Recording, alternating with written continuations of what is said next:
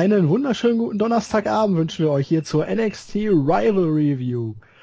Ja, ich weiß, ihr müsst mich heute schon zum zweiten Mal ertragen nach unserer Lucha Underground Review, aber damit müsst ihr klarkommen. Ja, mit dabei ist heute der JME der Jens. Schönen guten Abend. Guten Abend. Und Jens, immer noch stay hyped? Ach ja, doch, durchaus. Ich habe mir gerade nochmal Doch, doch. Ein Stückchen angeguckt von dem, was ich gestern so ein bisschen verpasst habe. Und ja, ähm, nicht zu viel vorwegnehmen, aber ähm, Wrestling bei WWE kann Spaß machen. Wer hätte es gedacht? Man glaubt es kaum, man glaubt es kaum.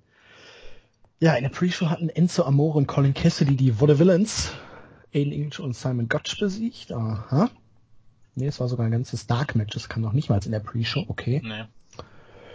Ja, Pre-Show gehe ich jetzt auch gar nicht groß ein, habe ich eh nicht gesehen. Und ja, dann starten wir direkt mit dem Opener, würde ich sagen, oder? So sieht's aus. Ja, Hideo Itami und Tyler Breeze. Das Match kam ja relativ kurzfristig auf die Card. So kurzfristig, dass wir es in der Preview noch gar nicht auf dem Zettel hatten. Ja. ja, was soll man sagen? Nee.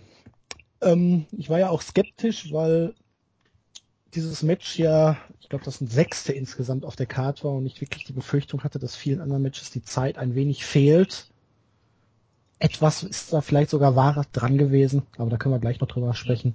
Hier hat jedenfalls Hideo Itami nach etwas über acht Minuten gegen Tyler Breeze auch das zweite Match der beiden für sich entschieden. Dieses Mal saß der Single Leg Kick oder Drop Kick dann auch deutlich besser als in dem Weekly Match beim Number One Contenders Tournament. Und ja, vor dem Match gab es so einen netten Auftritt von einer Dame, die ja, Tyler Breeze ein wenig besprungen hat, möchte ich sagen. Und ja, Match war ordentlich, ein schöner Opener. Jetzt nichts, was einen aus dem Häuschen bringt, aber ja, es war okay. Ja, äh, absolut in Ordnung, Ich ich frage mich hier viel mehr, war diese Dame jetzt die Person, die ihn schon die ganze Zeit beobachtet hat, oder war es so. einfach nur ein beklopptes Groupie aus dem Keine Ahnung, äh, es war auf jeden Fall ein Work, wie es so schön nennt. Die gute Dame war nämlich ein ehemaliges Hooters-Model namens äh, Joanna Dadio, die unter WWE-Vertrag steht. Ja, daran hatten wir doch, glaube ich, gar keinen Zweifel, dass das geplant war.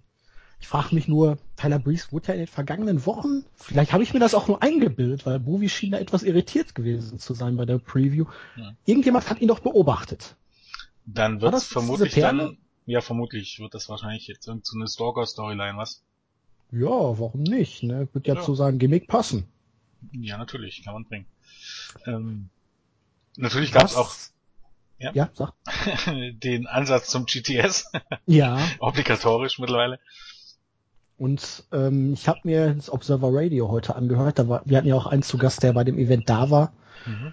Der wohl so, äh, sagt so, äh, die Halle ist auf diesen Ansatz wohl steiler gegangen als auf das Match selber. Und die hatten wohl vorher auch schon wild diskutiert und viele dachten, dieses Mal ist es dann soweit. Aber im Opener wäre es dann auch verschwendet, ne? Ich glaube auch nicht. Das wird dann irgendwie. Ich gehe ja stark davon aus, dass nach Baylor dann äh, Itami der nächste sein wird, der einen Title Shot bekommt und dann schauen wir mal. Was sagst du denn allgemein so zum Tenor, die, wo jetzt viele meinen, Itami äh, verschwindet ein bisschen in der Bedeutungslosigkeit? Das Es würde war halt klar, nicht- dass nicht jeder aus diesem Turnier jetzt eine große Rolle spielen kann, aber man muss ja jetzt mal abwarten, jetzt die Tapings, ne, wie sich das Ganze entwickelt. Jetzt nur, man wollte ihn halt noch auf die Card bringen, das war okay. Er hat gewonnen und Ja, natürlich, man muss einfach sehen, man, man hat in der Woche nur eine Stunde, jetzt hatte man sogar nur zwei Monate zum Aufbau. Ähm, noch nicht mal zwei Monate. ja, eigentlich, wenn man so nimmt, waren es ja nur noch die einen Tapings, ne, die letzten, Ja, wo es genau. dann ratzfatz ging, weil es ja. eigentlich im März stattfinden sollte und jetzt einen Monat vorgezogen wurde. Genau, und dementsprechend irgendjemand bleibt da auf der Strecke. Man muss sich mal vorstellen, dass zum Beispiel ähm, Enzo Amore und, und Cassidy überhaupt gar keine Rolle mehr spielen, in dem Sinne. Und von daher, äh, zumindest hält man Itami in den Shows und äh, auch hier beim Special Event ähm, darf er einen Sieg davon tragen. Das, von daher würde ich das gar nicht so sehen mit dem Verschwinden in der Bedeutungslosigkeit, sondern man hat bei NXT halt die Stars und die bleiben auch immer in den Shows und dürfen ihre Matches gewinnen und ähm, ja, aber natürlich Number One Contender und so weiter kann immer nur einer sein. Also von daher, Sollte man meinen. ja, also theoretisch zumindest. Ja, Match Nummer zwei. No Disqualification Match. Mm, ja, Baron Corbin gewann gegen Bull Dempsey nach dem End of Days in über vier Minuten. Match Story war einfach zu erzählen. Äh, es war mal wieder ein langweiliger Brawl zwischen den beiden. Bull Dempsey hat erneut große Teile des Matches dominiert. Und da es bei NXT eigentlich keine Hardcore-Matches bisher in Hülle und Fülle gab, wurde hier auch mehr der Einsatz eines Stuhls angeteased, als dass es wirklich zu großartigen No-DQ-Aktionen oder Situationen gekommen ist. Und ja, der End of Days kam out of nowhere. Das Match kam beim Publikum nicht sonderlich an und das Finish war jetzt auch. Es soll vom Fernseher noch besser gewirkt haben als in der Halle selber. Okay. ja, das Ding ist, ich hatte gestern auch auf Twitter eine kleine Diskussion mit ähm, einem Twitter-User, den dessen Name mir einfällt, wenn ich dann nochmal schnell nachgucke. Auf jeden Fall ging es darum, ich glaube, ihr hatte euch eure Preview angehört und ähm, war nicht ganz einverstanden damit, dass die Indie-Stars, äh, äh, Niklas Moore äh, heißt der gute Mann, ähm, war nicht ganz damit einverstanden, dass die Indie-Stars immer so gelobt werden und äh, ich glaube, gerade auf Corbin bezogen und so und äh, die dann nicht also so. Dempsey finde ich sogar noch relativ cool, auch wenn man ihn jetzt gekillt hat mit diesen drei deutlichen Niederlagen. Aber Corbin hat halt wirklich ein imposantes Auftreten, eine imposante Statur, aber schon sein Gesichtsausdruck, sein ganzes Gesicht passt einfach nicht zu diesem Badass-Gimmick, weil er sieht halt irgendwie, ach, ich weiß es nicht, niedlich aus. Ich kann das nicht beschreiben. Ja, ja weil er noch relativ jung ist. Das ist immer, glaube ich, ja, das, das Problem, halt... dass ähm, äh, im Bett ist, der dann aber, keine Ahnung, Okay, er ist 30. Okay, dann sieht er tatsächlich ein bisschen jünger aus als. So Milchbubi-mäßig so ein bisschen. Ja. Aber das eigentliche, äh, auf was ich eigentlich hinaus wollte, ist, ähm, die guten Leute, die nicht aus den Indies kommen, das hat also gar nichts damit zu tun, dass, dass die Tatsache, keine Ahnung, dass, dass wir als Independent-Fans die besser sehen, sondern einfach, die sind erfahrener. Die sind erfahrener und die haben einfach das, was sie im Ring tun, schon stellenweise ja länger gemacht, keine Ahnung. Äh, ähm, nehmen wir jetzt als Beispiel, ich glaube, ähm, ähm, ja, äh, keine Ahnung, Semi ähm, tritt, oder Semi nicht unbedingt, wer, wer gibt's da noch, aber Eddie Worauf Neville du denn jetzt hinaus? Die stellen, stehen stellenweise länger im Ring als ein John Cena. Ach so, ja. Die wresteln länger als diese Leute und, und Baron Corbin, ich glaube, die steht seit 2012 bei WWE unter Vertrag und hat dort angefangen mit Wrestling. Und ähm, was du dort beibeko- äh, beigebracht bekommst, ist der WWE-Stil und sonst nichts anderes. Und die Indie-Leute, die machen das stellenweise seit einem Jahrzehnt auf der ganzen Welt und die haben, keine Ahnung, ihren Charakter entwickelt, äh, die wissen, was sie tun, wie sie tun, was funktioniert. Ähm, und mehr oder weniger überall auf der Welt schon erprobt und natürlich auch, auch ähm, mittlerweile jetzt hier bei NXT. Soll heißen, das sind komplett andere Voraussetzungen. Und bei dem Corbin letztendlich merkst du einfach, solange das, solange das Squash-Matches sind, funktioniert das einwandfrei. Solange die Matches mehr, länger als, also hier das Match fand ich ja noch nicht mal irgendwie so schlecht oder so, aber du merkst halt, dass ihre Fähigkeiten begrenzt sind am Ende des Tages. Es ist ja auch bei WWE, bei NXT, alle lernen jetzt von jetzt an, die jetzt dazukommen, die jetzt noch nicht in den Indies waren, nur dasselbe. Ja. Die gleiche Art Promos zu halten, die gleiche Art zu wresteln. Die anderen Leute, die waren in Japan, die haben Strong Style trainiert. Die haben den europäischen Stil jetzt hier, in vor allen Dingen Großbritannien, den amerikanischen Stil. Manche waren noch in Mexiko. Also das sind alle so viele verschiedene Stile, die können sich auf jeden Gegner, auf jede Situation im Ring einstellen.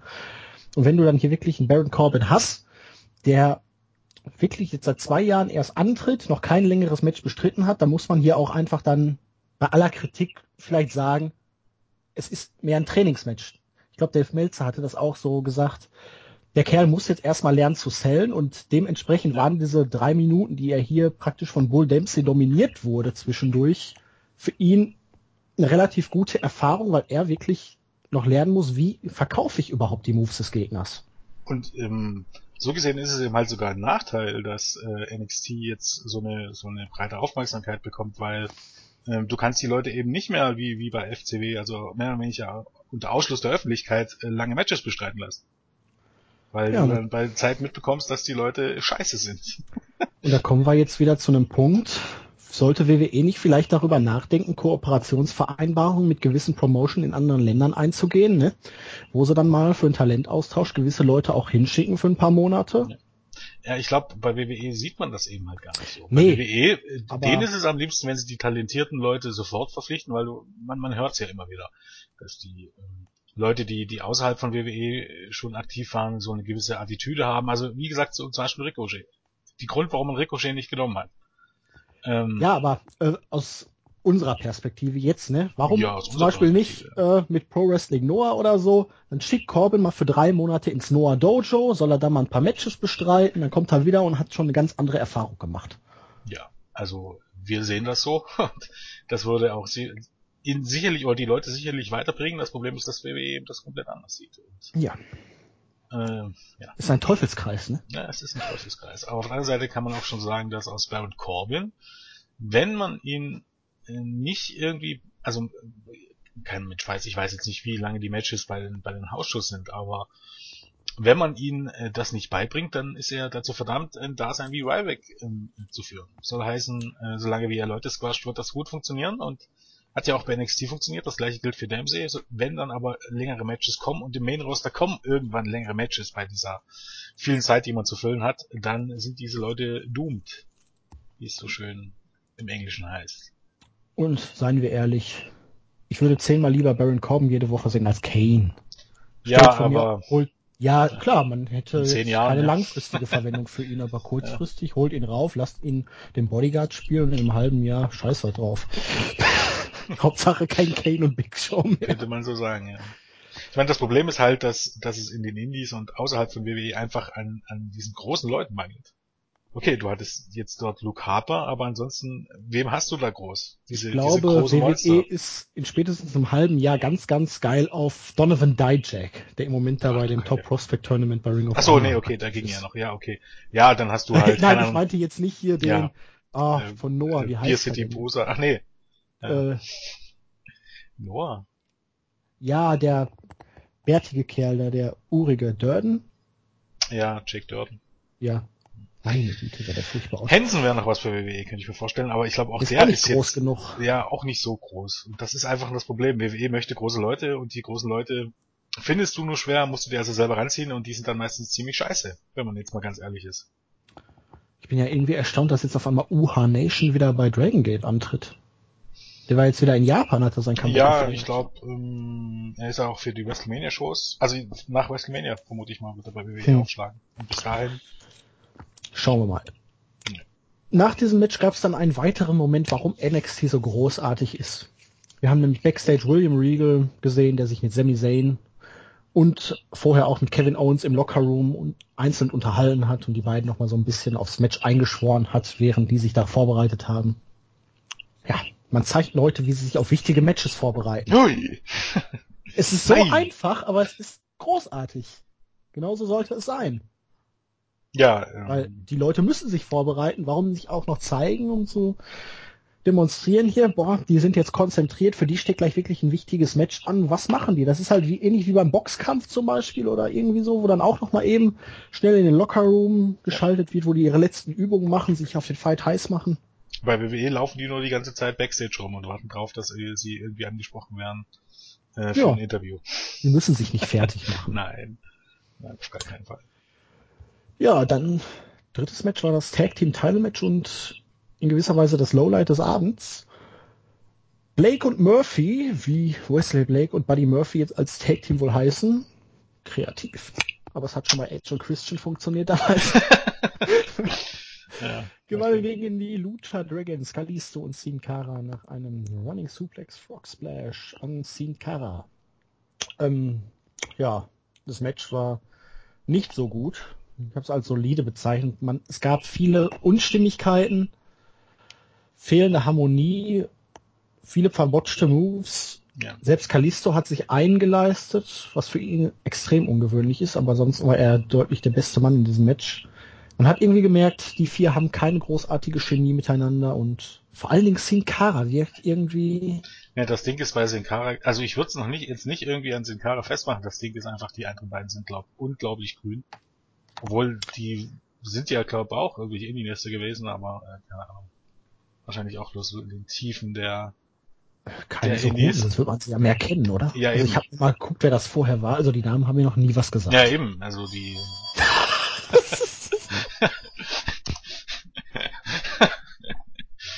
Ach ja. The same procedures every week. Mach weiter. Ähm, jetzt war ich raus. Auf jeden Fall, also die haben auch keine großartige Erfahrung und ähm, ja, dann hast du halt die Lucha Moves von Sin Cara, also ich glaube, die ein, diese eine Lucha Move, ich, ich weiß nicht genau, was es werden sollte, der dann komplett dagegen geht, ich glaub, das daneben geht. Irgendwie ein Tilt-a-World Head Scissor. Ja, irgendwie sowas, ja. Ähm, oder ein Armdrag. Ich sage fast aus wie La Mystica irgendwie, ne? Aber auf jeden Fall, ähm, die beiden sind Shoot. ja, ich meine, man weiß es ja nicht. ähm, die beiden wissen. Für mystisch von dir. Mystisch, mystisch, genau. Ähm, die beiden wissen einfach nicht, wie man, wie man diesen Stil workt. Und äh, dann wird das halt zum Autounfall. Das ist das Problem. Ähm, Kalisto, sein Botch, der war irgendwie ein bisschen selbstverschuldet, also ähm, aber okay, wenn du viel Risiko gehst, machst du Fehler. Aber Blake und Murphy generell, also ich habe nichts gegen die beiden. Ähm, aber die heißen wie Chopper, die sehen aus wie Chopper und die wresteln wie Chopper. Das Problem ist auch, es ist wieder so ein Team, die kannst du optisch praktisch überhaupt nicht auseinander nee, das, das halten. Dann haben sie auch noch die gleichen Hosen an. Das ist ja eigentlich gut. Also die sind zu identifizieren als echtes Take-Team. Ja, aber trotzdem brauchst du halt in gewisse Unterscheidungen. Das ist bei den Usos okay, das sind Zwillinge. Ähm, das kann man verkraften. Aber sag mal so, ich bin, ich bin ich habe nicht gegen solche Teams. Also einfach einfachen Grund, wenn du das wirklich wollen würdest, und wir wissen alle, dass WWE das nicht will, ähm, könntest du äh, eine gute Take Team Division aufbauen, weil du brauchst, dann brauchst du auch Undercard Teams. Und natürlich gibt's bei so WWE sowas nicht. Du hast immer bloß drei, vier Teams und die wechseln sich dann ab mit, mit Jobben und mit Titelmatches bekommen. Aber grundsätzlich, wenn du sowas aufbauen würdest, werden die beiden perfekt, weil du hättest ein gutes Undercard-Team, was du ähm, regelmäßig einsetzt und die dann all die anderen äh, Teams aufbauen. Aber ja, das wird bei WWE gnadenlos scheitern, weil äh, sowas möchte man eben nicht haben. Aus irgendwelchen unerfindlichen Gründen. Also ich war ja auch in den vergangenen Wochen durchaus positiv angehaucht, dass die jetzt schon die Titel gewonnen haben und es war halt ein Upset. Man hat ein neues Team konsequent stark gepusht. Aber es zeigt halt auch wirklich das Dilemma, dass auch an Tag-Teams absolut nichts nachkommt. Nee, und man muss ja auch mal ganz ehrlich sagen, was haben Enzo Amore und Colin Cassidy verbrochen? Ich weiß Weil, nicht. jetzt mal ganz ehrlich, dort ja, Murphy und Blake als Chopper-Team außen, außen, außen nix zu stampfen, ist überraschend. Also fand ich zumindest überraschend. Ähm, nicht unbedingt schlecht oder so, aber ja, ja vielleicht haben sie irgendjemanden beeindruckt irgendwie aus dem Office. Okay. Der fand die cool und ja. die dachte, das versuchen wir jetzt einfach mal und ja, ich bin mal gespannt, wie es jetzt mit Kalisto und Sin Cara weitergeht. Ja. Ich, wenn man klug ist, trennt man die beiden, weil ganz ehrlich. Ja, aber man ist nicht klug, weil man ja anscheinend Kalisto hat und trotzdem unbedingt jemanden möchte, der über 1,80 ist. Vor allem, wie man mal eben im Grunde Alberto Del Rio beschrieben hat, oder? Ja, gut aussehend, über 1,80, ja. sehr athletisch gebaut, Bilingual. charismatisch, Englisch und Spanisch sprechend, ja. Und wer mittlerweile, wer mittlerweile sich Alberto El Patron anguckt, egal ob ja. bei Triple A, Ring of Honor oder Lucha Underground. Ich meine, meine Güte, hat der, hat der Typ eigentlich Starpotenzial.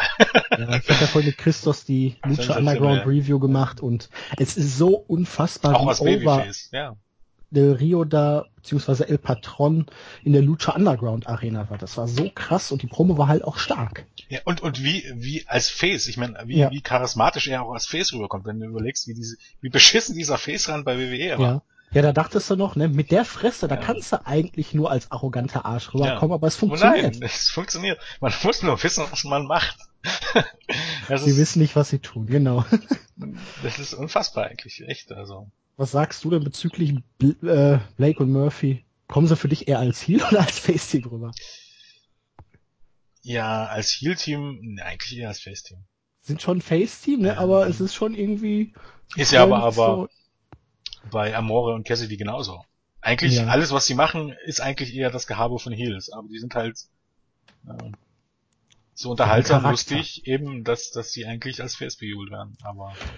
Ja, während Blake und Murphy gefeiert haben, gab es dann auf einmal an den Monitoren der Announcer ein paar Bildstörungen und es wurde etwas für nächste Woche angekündigt. Takeover ist noch nicht vorbei. Nächste Woche geht's weiter. Hm, Jens, die Kommentatoren schienen ja extrem verwirrt zu sein, meinten aber auch, hm, wir müssen wohl bis nächste Woche warten. Offensichtlich. Wer könnte ja. das bloß gewesen sein? Wer könnte das nur gewesen sein? Diesmal stand nicht Solomon mit dabei. Ähm, ja, Vielleicht der hat man den Namen ja nochmal geändert. Finde ich gar nicht so schlecht. Solomon finde ich nicht so, so einen schönen Namen, aber ich meine, okay. Ähm, ja, ich bin, ich bin gespannt, auch vor allem auf den Look vom, äh, ähm, der sah ja Sammy? zu seinen Indie-Zeiten von Semi genau, der sah ja immer ein bisschen aus wie so ein halb Höhlenmensch. Wildes Haar, äh, so ein Einteiler an. Aber wo man ihn gesehen hat hier bei der Siegesfeier von Sami Zayn, war er ja mit dabei, ja. dass es mal so unglaublich klein wieder aussieht und da sah er ziemlich geschniegelt aus. Also er hat auch, glaube ich, abgenommen, ne? Ja. Zumindest sah das bei der Siegesfeier deutlich mehr aus, weil er hat hier äh, weniger aus. Er hat ja sonst immer so eine kleine Wampe auch gehabt. Ja. Vielleicht lag es auch an der Ringkleidung, ich weiß es nicht. Ne, ich bin auch gespannt und vor allen Dingen, was man mit ihm genau vorhat, weil bisher bei diesen Einspielern war ja kein System dahinter zu erkennen, auf wen oder was er es abgesehen haben könnte. Nö. Aber vielleicht bringt man ihn jetzt erstmal auch so rein, um eben auch ähm, ihn erstmal vorzustellen. Man weiß es nicht genau. Schauen wir mal. Und vielleicht liefert er sich eine Fehler mit den Kommentatoren, dass er die immer abwirkt, wenn sie scheiße sind. okay, das ist nicht ganz so oft wie im Main Roster, aber äh, gerade gerade Prince Albert ähm, oder Tensei ist manchmal schon hart an der Grenze zum Erträglichen. Aber okay, es ist immer noch besser als im Main Roster, muss man ganz klar so sagen. Also. Ja, und dann ging es langsam richtig ab. Viertes Match, Number One Contenders Tournament Finale. Finn Balor, oder Baylor, oder Balor? Baylor? Ähm, ist ja auch. Balor. Balor ne? ja. ähm, gewann gegen Adrian Neville nach dem Coup de Gras. Das Match ging wirklich nur 13,5 Minuten. Also ich hatte beim Schauen so das Gefühl, es waren mindestens 16 bis 17. Der Entrance wieder absolut fantastisch. Ich hatte zwar irgendwie gedacht, dass er jetzt mit anderer Maske, anderem Face mhm. Das dachte ich eigentlich auch. Depend, aber es war aber trotzdem wie beim letzten Mal ziemlich cool. Hatte natürlich nicht diesen Impact, weil es jetzt nicht das erste Mal war. Aber trotzdem großartig. Man hatte ein bisschen an den Kameraeinstellungen, also am Entrance hat man schon ein bisschen gefeilt, der war nicht ja. ganz genau gleich. Also zum Beispiel auch, dass er, als er die Rampe emporrobbte, dass er mehr oder weniger dann schon die Kamera, möchte fast sagen, angebellt hat. Es passte ähm, irgendwie ja auch zu der News aus der vergangenen Woche, ne, wo er gesagt hat, er musste schon lernen, äh, wie er mit den Kameras arbeitet ja, beim Entrance, weil ja. das in Japan keine Rolle gespielt hat. Das haben ja auch meine, einige falsch verstanden, weil Hunter gesagt hat, dass man eben der Entrance und so, also in dem Sinne, den Entrance hat er ja vorher auch schon gezeigt, also das ist bei Weitem keine Erfindung von WWE. Aber ja, er hat eben jetzt halt noch dazugelernt, wie man mit den äh, ja, Kameras Kamera noch ein bisschen, Stil, ein bisschen ne? drauf achtet, aber ich meine, ob das jetzt so der große Unterschied ist. Das haben wir dahingestellt. Ähm, Match war absolut fantastisch. Ja. Ähm, es fing behäbig an. Ja, behäbig ist das falsche Wort. Es fing ja, wie ein Wrestling-Match halt anfangen sollte. Genau. Wenn ähm, nicht gerade eine Todfeder ansteht. Genau. Steigerte sich kontinuierlich, bis dann wirklich die Big-Time-Moves ausgepackt wurden, immer an den richtigen Stellen, immer mit dem richtigen Selling es war zwischendurch eine sehr, sehr gute Konterphase dabei und ja, nach dem Phoenix Splash vom Second Rope dachte ich schon, oh, Neville gewinnt tatsächlich das Ding nochmal und dann kam doch noch der Kickout und am Ende dann der Sieg. Wir hatten ein paar richtig geile Moves dabei. Der Double Footstorm auf den Nacken, der saß perfekt von Baylor an Neville. Also wirklich ein absolut fantastisches Match und mit dem Women's Match, also es ist schwierig hier wirklich ein stärkeres zu nennen. Na, ich würde das Match doch noch ein bisschen vorne sehen. Würde ich auch sagen, ich hätte mir Notizen machen sollten, weil mir so während des Schauens so viele Dinge einfielen, wie einfach und also auch wieder diese kleinen Dinge, die es großartig gemacht haben. Ja, auch die, also die Mimik und die Gestik. Ja, schon zum Beispiel am Anfang des Matches, Agent Neville hat einen Mundschutz. Ja. Wenn ich ein glaubhaftes Produkt zeigen will, dann ist, sind das so kleine Details, wo du dir sagst, okay, das ergibt Sinn. Ähm, auch hier die jemand, der viele Strikes und Kicks. Nee, generell macht das. Ja, aber da besonders. Und keiner dieser Wrestler, selbst mit, mit, mit diesen, mit diesen Entrance, keiner dieser Wrestler ist ein Freak. Oder ein Clown. Sondern das sind ernstzunehmende, ernstzunehmende, ähm, ernstzunehmende Sportler, die sich in einem Met äh, Wettkampf messen und sich darauf vorbereiten, die ernsthaft zur Sache gehen, dann nicht irgendwie im Ring dann seltsame Tons machen und rumtanzen, also keine Ahnung, Fandango und Co., ähm, und es ist ja immer die Rede davon, ja, okay, das Main Roster könnte sowas auch, wenn man sie lassen würde. hier habe ich mir wieder gedacht, also gerade in diesem Match, wobei man ja sagen muss, hier hast du wirklich zwei absolute Top-Wrestler, wobei ich finde Finn Balor wirklich dann, ja, keine Ahnung, sogar weltweit in die Top 10 oder Top 15, was ich was nicht stecken würde. Neville, ja, zumindest auch in die, ungefähr in dieser Größenordnung. Aber wenn ich mir hier so dieses Match ansehe und sage, das könnten die im Main Roster auch. Also kommt drauf an, wen man meint, aber ich bezweifle es irgendwie. Es waren vor allen Dingen auch wieder so einzelne Sachen. Weil die Art und Weise, wie Neville an seinen, seiner Mimik gearbeitet hat, ja. nach dem Phoenix Splash und dem Kickout von Baylor. Er hat da jetzt mittlerweile, wenn man das mit seiner Anfangszeit vergleicht, wirklich einen ganz anderen Gesichtsausdruck der Schockstarre drauf. Das ist wirklich absolut glaubhaft ja. mittlerweile und du kannst dir das ganze Roster, NXT und das Main Roster angucken wenn du wirklich einen absoluten Megastar oder jemanden mit absolutem Potenzial für den Megastar suchst, Finn Balor beziehungsweise Prince David, der hat alles, der hat den Look, der hat die Figur, der hat das Charisma, der hat dieses Extravagante, der Kerl hat alles. Nur nicht unbedingt die Stimme, beziehungsweise das Mike Ja also gut, Mike ist, Mike ist okay, ja klar, er hat den britischen Akzent, aber oh mein Gott. Ja, er hat auch, glaube ich, ein bisschen relativ hohe Sprünge, wenn er spricht, das passt irgendwie zu ihm gar nicht. Aber What? davon abgesehen. Nicht so schlimm wie bei Roderick Strong. das ist richtig. Aber davon abgesehen absolut richtig. Und ähm, auch die Aktionen, die hier kamen, ich meine, die auch, auch beide haben ihre Signature Moves, aber trotz allem siehst du bei diesen Matches, du weißt nie wirklich, was kommt, beziehungsweise wann etwas kommt. Ähm, Schau dir hier die beiden, äh, die German Suplex Serie von Neville mit den beiden an. Ja. Erst der eine released und dann der in der Bridge. Genau. Zeigt er sonst nicht, passte aber gerade zu der Situation. Und wenn ich jetzt sehe, also ein gutes Beispiel gibt mir da immer auch Dolph Ziggler, wobei ich da auch Randy Orton einsetzen könnte oder Sheamus oder in diesem Sinne im Moment auch Daniel Bryan. Du weißt, egal welches Match du bringst, selbst bei den Pay-Per-Views, du weißt, was kommt. Ich weiß, welche Aktion Randy Orton zeigen wird. Ich weiß, welche Aktion welcher, Dolph Ziggler zeigen wird. Zu welcher Aktion oder beziehungsweise ja, welcher Zeit sogar, im Match auch noch. Eben, so, sogar welche Reihenfolge, wenn man das möchte. Und das ist ja das, was, was, was ich auch immer sage. Es kommt nicht darauf an, wie viel Aktion äh, jemand im Moveset hat. Das Moveset im Main Roster ist bei allen begrenzt.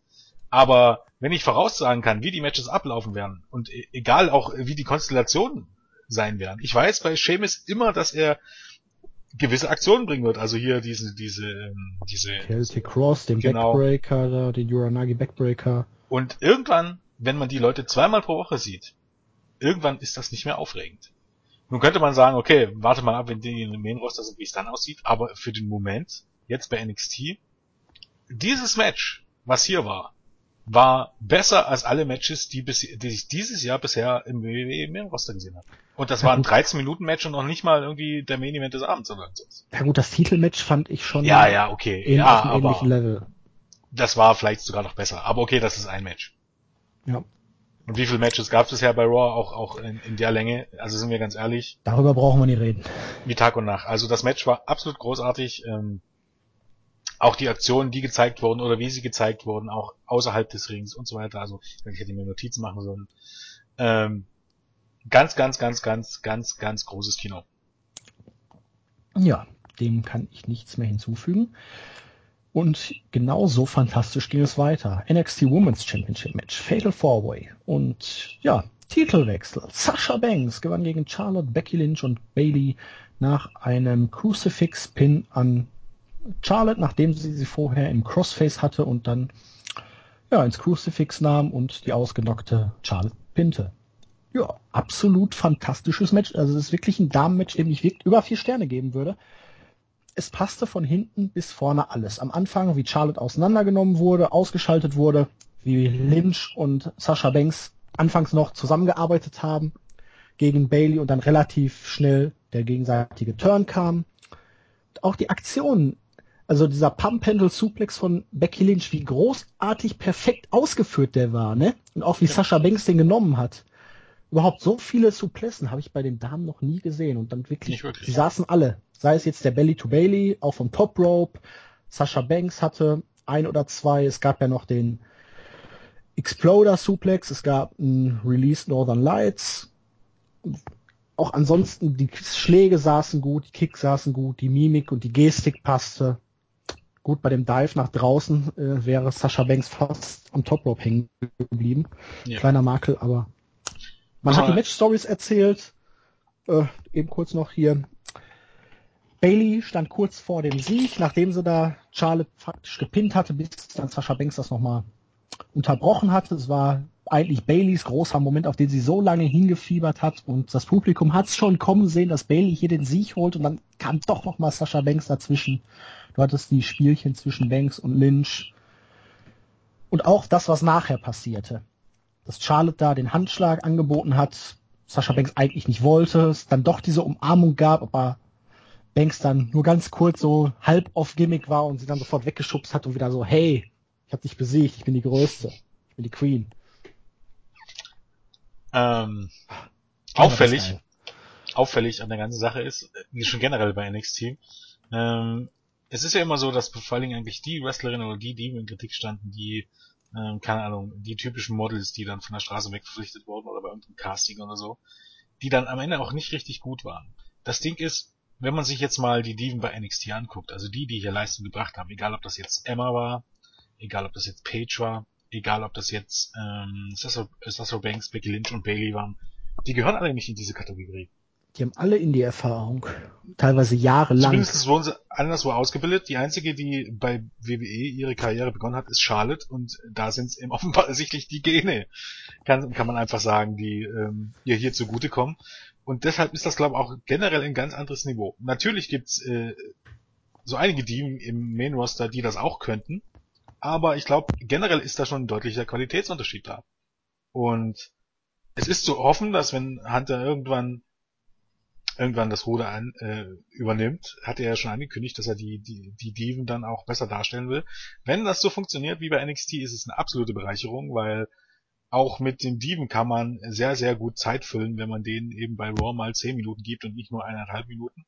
Und vor allen Dingen, wenn man ein bisschen drauf achtet, wem man verpflichtet. Und ähm, hier ist, glaube wirklich, also mindestens in diesem Punkt ist Vince McMahon ein absoluter Stolperstein. Unter ihm wird da nichts anderes geben, aus welchen Gründen auch immer. Aber es gibt Hoffnung. Ähm, die Hoffnung gibt's aber, glaube ich, tatsächlich erst, wenn Vince weg ist. Denn egal, wen man hier, hier hochholen wird, ähm, die werden sich genauso letztendlich dem die Gegebenheiten im Main Roster fügen würden, wie das bei Page zum Beispiel der Fall war. Und aber okay, solange kann man zumindest NXT genießen. Und äh, jeden, je, bei jedem Special wieder ist das Steven-Match ein absoluter Quantensprung zu dem, was man bei WWE sonst kennt. Und auch, wenn man jetzt ganz ehrlich ist, ähm, gibt's auch in der US Independent-Szene nichts, was wirklich besser ist als diese ähm, Special-Matches, äh, die Matches bei den Special-Events bei NXT. Also von daher ist das okay, vielleicht nicht zu vergleichen mit den, mit den Yoshis in Japan, aber davon mal abgesehen ist das absolute Weltspitze im Moment ist da auch immer so ein kleines Tal. Also bewegt, man, bewegt, man bewegt sich da schon mit so einem Match auf wirklich Weltniveau. Und hier muss man dann auch sagen, Becky Lynch hat man ja bei WWE bisher wenig von gesehen, aber hier hat sie dann auch einmal mehr gezeigt, warum sie vor sieben bis zehn Jahren zur absoluten Weltspitze gehörte. Ja. Auch bei Schimmer ein absoluter Star war. Und weil sie hat wirklich nicht nur ein großes Repertoire, sie hat auch eine Genauigkeit in ihren Aktionen, die wirklich beeindruckend ist. Bailey hat sich extrem gemacht und von Sascha Banks bin ich wirklich beeindruckt, weil wenn man das mit ihrer Anfangszeit vergleicht, ist das auch wie Tag und Nacht. Ja, da auf jeden Fall wahnsinnig verbessert, ja.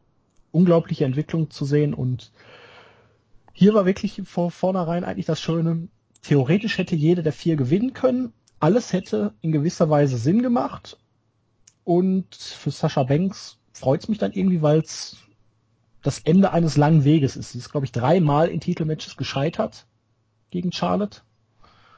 Und könnte sein. Ja, also zweimal auf, zweimal jeden, auf jeden Fall. Fall. Und das ja. einmal gab es diese DQ von Becky Lynch nach zwei Minuten von vor ein paar Wochen. Ja, Wenn ja. Mich jetzt alles ja, täuscht. Ja. Und ja, jetzt hat sie hier dann sogar den Champion gepinnt und viele fanden das Finish ja ein bisschen out of nowhere. Aber ich fand's cool gemacht. man muss ja immer reden. Was heißt denn out of nowhere? Ja, ähm, bei WWE rechnet man nicht damit, dass nach so einem ja, Move jetzt ist das, das jetzt negativ oder positiv? Nein, ich fand, ich fand das aus WWE-Sicht negativ. Also ich fand's hier naja. sehr positiv, weil es halt wirklich glaubhaft war. Sie hat ein hartes Crossface gezeigt gegen ja. Charlotte. Und weil die nicht aufgeben wollte, hat sie die so lange ausgewirkt, bis sie praktisch K.O. war und hat sie da eingerollt und weil, die, weil Charlotte halt immer noch neben der Spur war, konnte sie nicht mehr auskicken. Ja. absolut glaubhaft. Ich wollte gerade sagen, vor allem absolut perfekt und eben ja. nicht so furchtbar voraussehbar wie die meisten anderen Matches. Nicht jedes Match muss nach dem Finisher enden. Und immer wieder auf die gleiche Art und Weise, weil dann wird's unglaubwürdig. Das ist nun mal so. Und genau das ist auch das Problem irgendwie im Main Roster, dass man genau weiß, wann, äh, wann die Matches enden werden. Beziehungsweise wann die Matches nicht enden werden. Ja, also ich kaufe die Near Falls Main Roster ja eh schon seit Monaten nicht mehr wirklich. Zumindest nicht nach 0 auf 15 Moves. Man kann sich nur noch fragen, ist es jetzt das zweite oder dritte Mal, dass der Finisher dann zum Pin reicht? Ja, das ist halt tatsächlich so. Du hast eine, dann, eine, dann eine, eine Überpräsenz von Finishern, weil die Fans dann auch tatsächlich nur noch auf die Finisher reagieren, weil die genau, das ist ja auch so. Das ist ja auch so in den Matches. Du weißt genau, was passiert. Die, die Leute, auch bei den Weeklys, die, die schweigen zehn Minuten und da kannst du Aktionen zeigen, wie du willst und das Match kann gut sein, wie du willst. Die Leute reagieren erst, wenn die Finisher kommen. Weil die genau wissen, erst bei den Finishern ähm, besteht die Gefahr, dass das Match zu Ende ist. Und dann kannst du Nearfalls, eigentlich glaubhafte Nearfalls, nur noch mit den Finishern bringen. Ja. Und das ist nur der Stil, der, den WWE seinen Leuten beibringt. Na, herzlichen Glückwunsch. Es ist eine Krux. Wobei ich mir tatsächlich immer noch frage, ich frage mich immer wieder, warum Bill Mod eigentlich ganz genau der Headman bei NXT ist. Was, was befähigt Bill Mod dazu, an seinen Fähigkeiten, diese Rolle auszufüllen? Ja, Bill Mod Von allen Weltklasse-Wrestlern. immer, yes, Sir.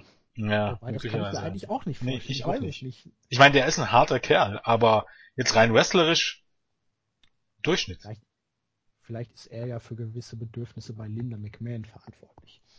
Oh, das ist aber böse. Ähm, Man weiß es ja, nicht. wer weiß. Main Event Time. NXT Championship. Kevin Owens gewann gegen Sami Zayn nach Referee Stoppage, als der Referee nicht mehr mit ansehen konnte, wie Sami Zayn gepowerbombt und gepowerbombt und gepowerbombt wurde. Ja, Matchverlauf relativ einfach erzählt. Owens dominierte vom Beginn an weg, ließ Sami Zayn überhaupt nicht ins Match kommen. Es gab zwischendurch eine Phase, wo Zayn sich wieder zurückkämpfte und dann kam dieser Moment, wo der alte Sami Zayn wieder da war, der sich mehr oder weniger das Match selber kostete, zeigte einen Dive nach draußen, schlug dabei mit dem Hinterkopf auf der Rampe auf und war danach ein bisschen dazed, wie man so schön sagt.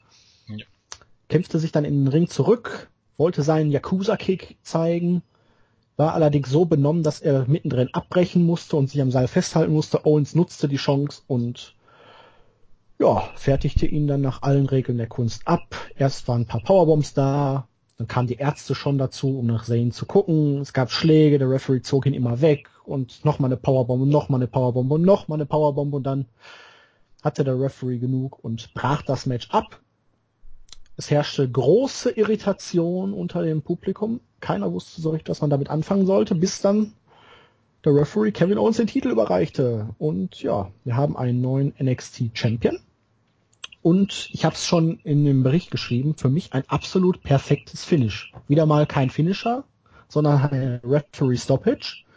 Und es wurde absolut glaubhaft umgesetzt. Du hast jetzt Kevin Owens sofort als Monster, rücksichtsloses Monster overgebracht, der eben doch eine persönliche Note da reingebracht hat und es nicht nur auf die Business-Ebene verlagert hat. Und du hast einen Sami Zayn, der nie aufgegeben hat, sich aber am Ende dann doch wieder das Match selber gekostet hat, wie eigentlich seine ganze Zeit über bei NXT. Ja, Punkt. ähm. Und äh, bevor du jetzt da reingrätscht, bezüglich der Matchqualität, natürlich war es jetzt kein 4 plus Sterne Match, aber es wurde halt auch nicht darauf angelegt, sondern ich glaube auch nicht, dass Sami Zayn jetzt hochgezogen wird, sondern es ist der Anfang einer langen Fehde zwischen den beiden. Und genau durch dieses Booking hat man sich jetzt die Möglichkeit offen gelassen, sich im Verlaufe der weiteren Monate noch zu steigern. Also, dass Sami nicht, äh, Sami Zayn nicht hochgezogen ist, würde ich gar nicht mal sagen, aber ich denke, wenn, dann ohnehin erst nach Mania. Ähm, was ja dennoch vor dem nächsten Special sein könnte. Also ich würde nicht drauf wetten, sagen wir mal so, aber vielleicht sind wir dann äh, morgen früh schon schlauer, wenn die Tapings durch sind. Das mit denen, ich würde da, ähm, du sagtest gerade, äh, nicht mehr als, oder, oder Ü4-Sterne-Match, das ist relativ. Weil letztendlich muss man ja einfach mal sehen, was hat man beim SummerSlam mit Lesnar gegen John Cena geboten bekommen? War das ein Ü4-Sterne-Match? Äh, Oder war das nicht einfach nur besonders, weil John Cena, weil eigentlich Brock Lesnar durchgehend dominiert hat? Dem habe ich auch keine 4 plus Sterne gegeben, ich fand es nur großartig. ja, nee, aber ähm, es war halt kein wrestlerisches Feuerwerk, sondern es war halt ein sehr speziell geführtes Match. Es war anders. Das ist nicht, es war nicht schlecht. das muss man ja einfach sehen. War anders, ja, das ist, es, ja, sag es ich, war speziell. anders. Und äh, wie viel dieses andererseits anders sein wert ist, sieht man eben im Main Roster. Kaum ein Match ist dort anders. Die Matches sind immer gleich. Und die Matches, die dann wirklich anders sind, die werden dann, wie eben Brock Lesnar gegen John Cena, sehr, sehr gelobt, weil sie in einem komplett anderen Licht gesehen werden. Nun war es hier tatsächlich so, es war nicht so gut wie äh, Sami Zayn gegen Neville oder äh, Balor gegen, gegen, gegen Neville. Braucht man nicht drüber reden. Aber es war anders und es war ja nicht, ja jetzt nicht schlecht, weil irgendwie die Harmonie nicht stimmte, sondern weil das Match so geschrieben war, wie es geschrieben war. Das war die Story des Matches. Ja, so würde ich es auch sagen. Für das, was es war, war es perfekt. Ja.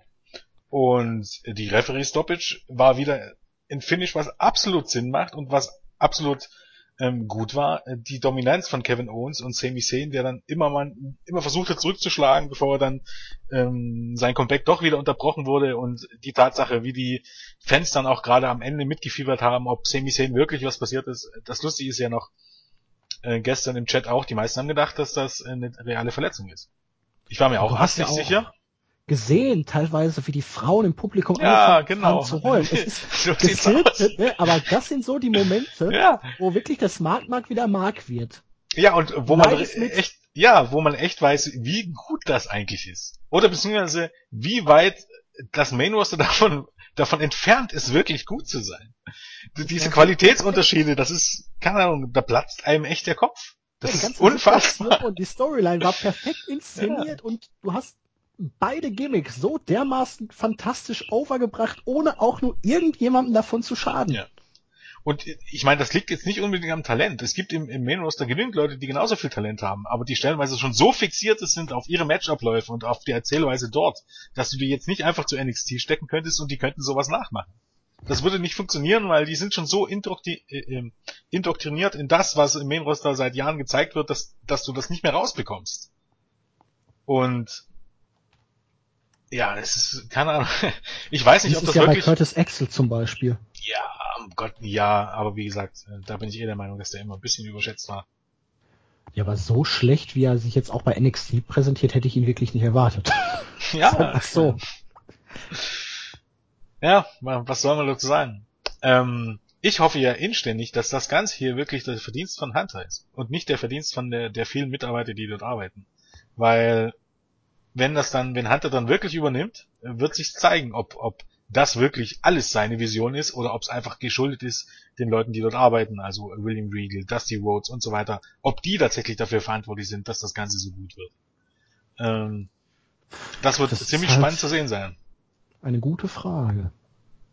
Ja. Könnte ich dir jetzt auch so nicht beantworten. Nee, das kann, glaub niemand, bis Hunter übernommen hat. Aber wenn das Hunters Vision ist, um Gott, wird WWE irgendwann wieder großartig.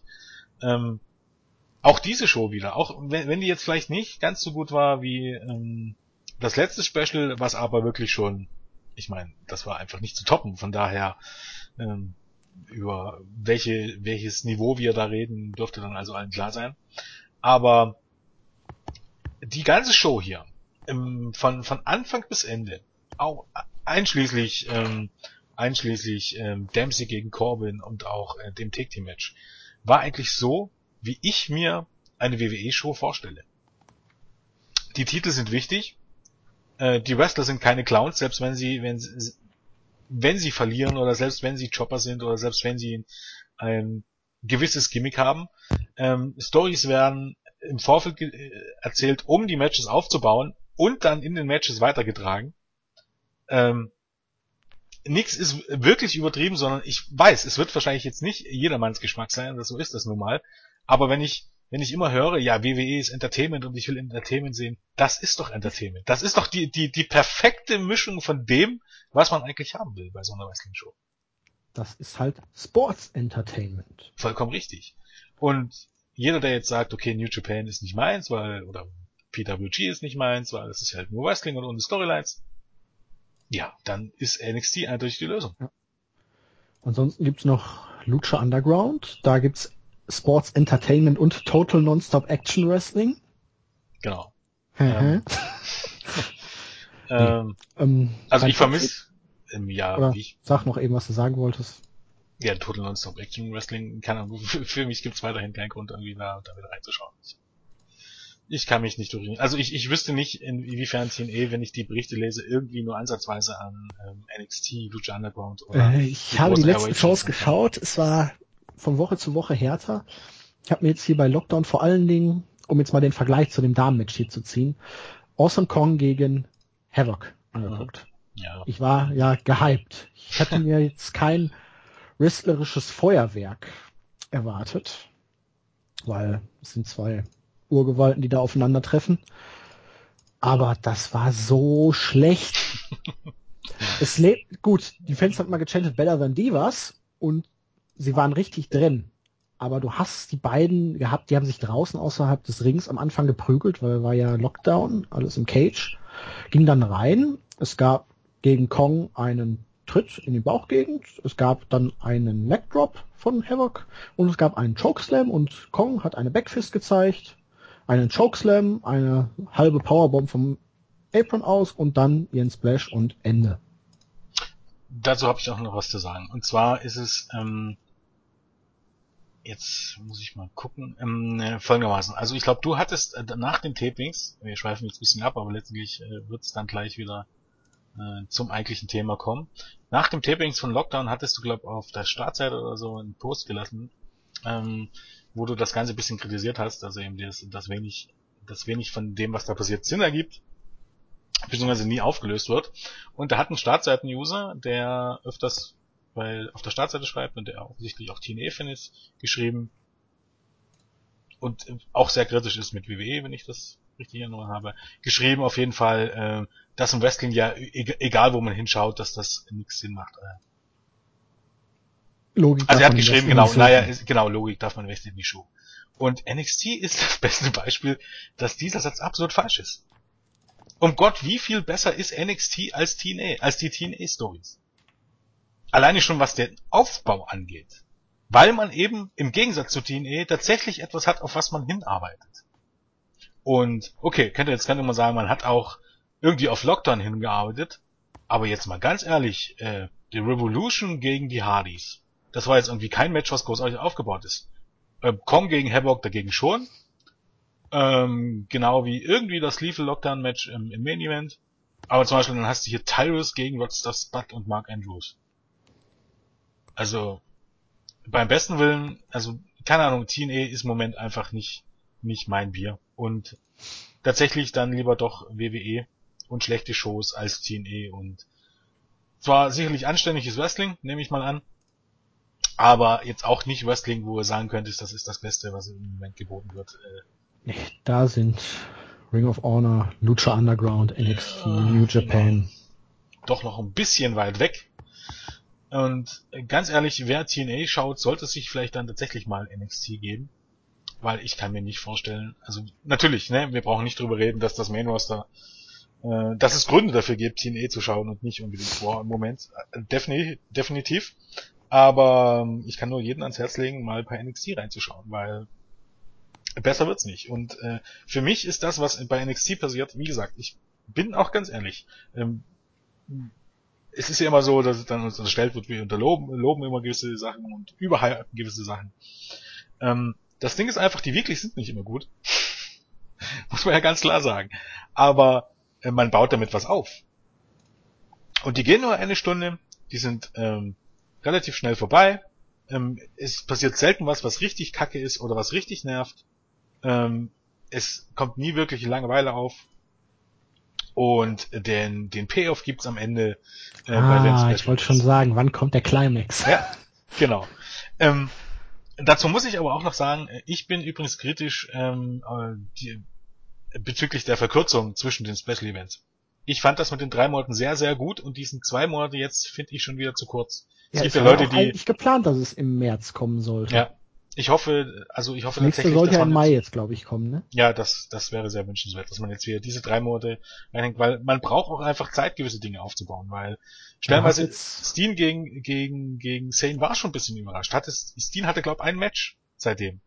man hätte ja auch Ja. mal bringen können, dass er irgendwie, keine Ahnung, zumindest alle zwei Wochen irgendwelche Geeks squasht. Man hat ja genügend, genügend ähm, ähm, Chopper noch in der Hinterhand im Ja. NXT-Roster und dementsprechend hätte das Ja, wahrscheinlich dann noch mal ein bisschen mehr Schwung bei den. Damen jetzt, äh, du hattest dann das Titelmatch von Banks gegen Charlotte, da kam dann nach zwei Minuten der eigentlich sinnfreie Eingriff von Becky Lynch und dann auf einmal der Turn von Bailey oder der halbe Turn von Bailey. Und es kam alles sehr, sehr schnell dann zugange, weil es wirklich nur ein Taping war, glaube ich, ne? Genau. Also ein Ja, ja, ja, ich glaube, ja. Ähm, ist ja auch wieder ganz klar zu sehen, dass, dass, dass es sehr, sehr viel wert ist, eigentlich bei, bei NXT ist das zu sehen, wenn man Zeit hat, diese großen Shows aufzubauen. Also eigentlich das, was ja ähm, TNA auch tun wollte, aber nie wirklich getan hat, ähm, die wenigen Pay-Per-Views, die man wirklich hat, damit ordentlich aufzubauen. PP, äh, TNA hat das vollkommen verbotscht in den letzten beiden Jahren. Aber NXT macht dahingegen wirklich alles richtig und hat genau die Zeit, die im Main Roster fehlt und ähm, ja, ich bin weiterhin begeistert und ähm, alleine für NXT wird es sich definitiv lohnen, ähm, das Geld für das Network zu bezahlen. Das ist doch damit auch ein gutes Schlusswort, würde ich mal behaupten. Und würde ich sagen, sind wir durch für heute, ne? Ja, Oder hast du schon. noch was auf deiner Seele? Ähm, ja, man könnte jetzt sicherlich noch stundenlang drüber reden, aber nichts, was jetzt irgendwie brennt wäre. Ähm, ganz klarer äh, Guck-Schau-Tipp, wiederum, wer es noch nicht gesehen hat. Ähm, ja, bemüht euch drum, dass ihr es sehen könnt. Gut, dann mache ich noch ein bisschen Werbung für äh, den Podcast morgen mit der SmackDown Review und eigentlich gab es ja dann im Anschluss immer die NXT Review, die wird diese Woche dann ein bisschen anders ausfallen. Im Forum, im entsprechenden Thema, haben Buvi und Hannes euch gefragt, habt ihr Fragen zu diesem Special Event oder NXT? Da könnt ihr jetzt Fragen stellen. Die werden dann morgen hauptsächlich eine kleine Frage- und Antwortrunde in dem NXT-Part machen. Also ihr könnt wenn ihr Fragen natürlich habt, die Fragen auch auf Facebook stellen oder wenn ihr auf der Startseite seid, hier unter dem Podcast oder Oder auch auf Twitter vielleicht Twitter, nachher bei genau. der Raw Show auf Tele YouTube. 5. wir suchen das morgen schon irgendwie zusammen. Genau. Also macht's und wir hören uns dann die Tage wieder. Tschüss. Tschüss.